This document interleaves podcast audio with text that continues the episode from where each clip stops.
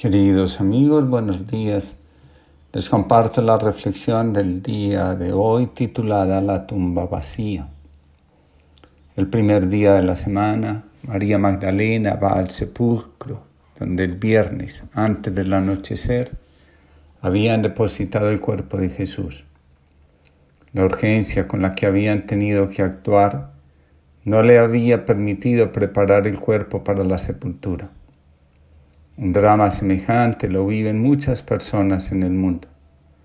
A causa del COVID-19, muchas personas que han perdido a sus seres queridos no pueden despedirse de ellos.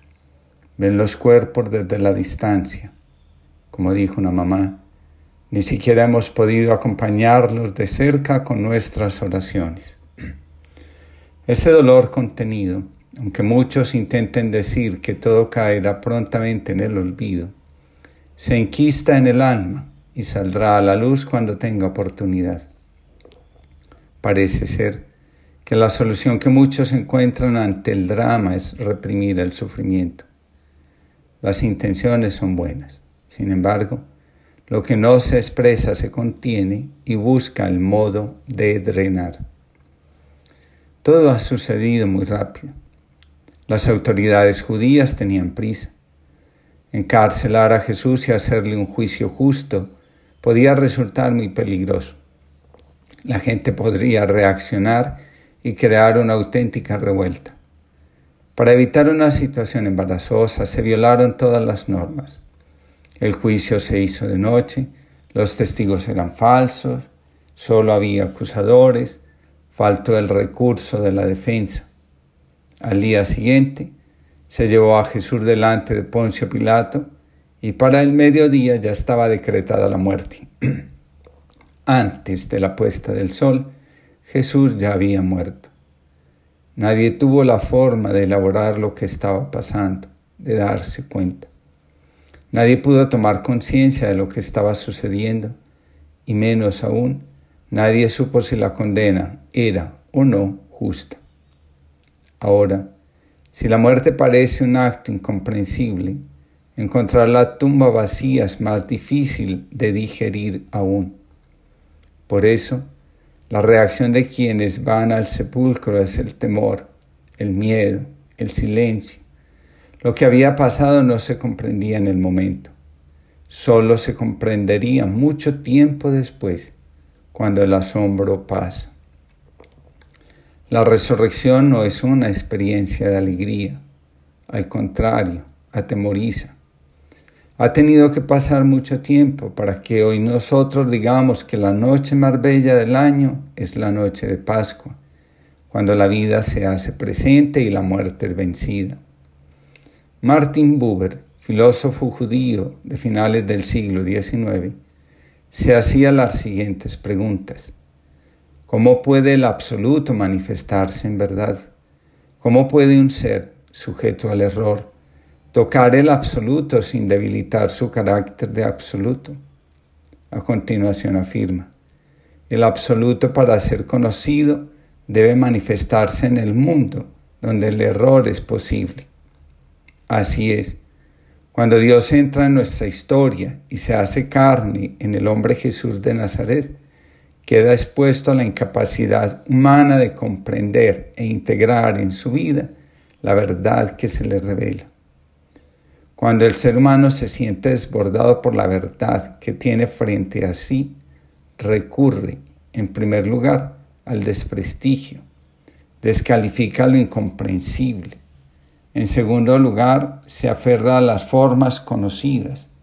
Dios no puede ser amor el es temor y castigo. La tercera, llenarse de asombro, huir de lo manifestado y refugiarse.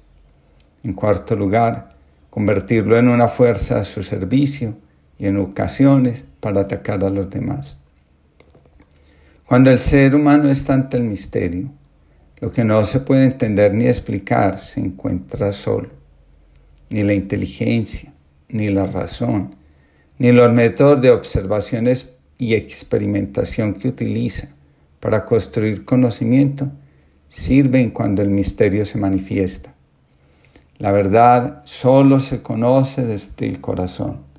La verdad se ama.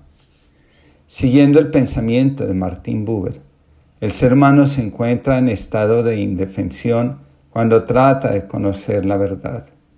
Dice Martin Buber, por este último, el existente individual que busca la verdad está posicionado en la base de una inferioridad que no está dirigida hacia ningún otro.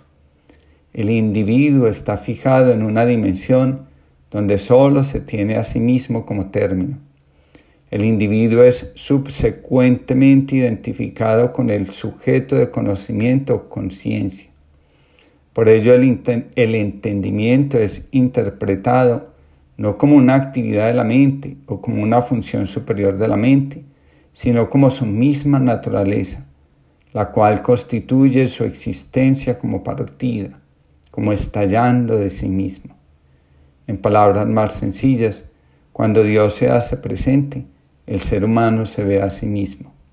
Nadie comprende a Dios si no es atravesando los límites de su propia humanidad. Mientras nosotros estamos en aislamiento, la vida continúa. La naturaleza se, se regenera. Se escucha el canto de los pájaros. Nuevas especies silvestres nos visitan. Solo se detiene la acción depredadora del ser humano la vida continúa y se regenera. La vida no somos nosotros. La vida es una fuerza más grande que nos abarca a todos, incluso a nosotros. Con nosotros o sin nosotros, la vida sigue manifestándose, creándose, avanzando. Dice Andrew San Justin, el primer principio de la ecología es que todas las cosas se encuentran vinculadas entre sí. Nada existe por separado, nada ocurre en el vacío, ni siquiera los actos que aparentemente pueden ser aleatorios. Lo anterior sugiere que la pandemia actual se podría haber originado en cualquier otro lugar. Hoy fue Wuhan, mañana en otro lugar, en nuestro país.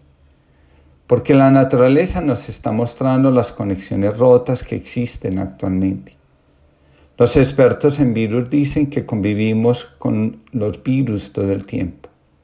Cuando no respetamos los límites de esa convivencia, sucede, por ejemplo, lo que hoy estamos experimentando. Nosotros nos aislamos y la naturaleza se recupera.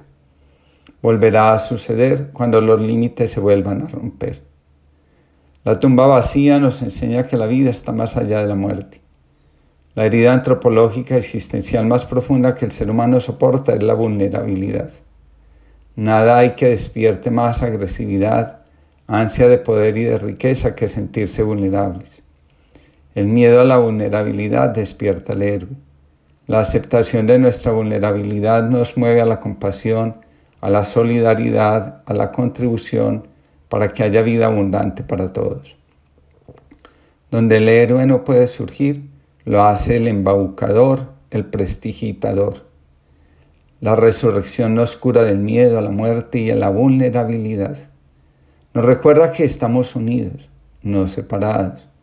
Jesús sigue relacionándose con sus discípulos a través de la palabra, del pan compartido y partido. Sigue sanando y reconciliando.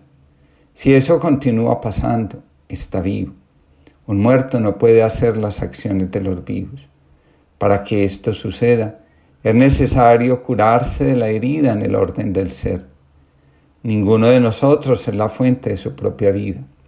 En la medida que permanecemos unidos a la fuente, nos curamos del miedo a morir y del deseo de huir.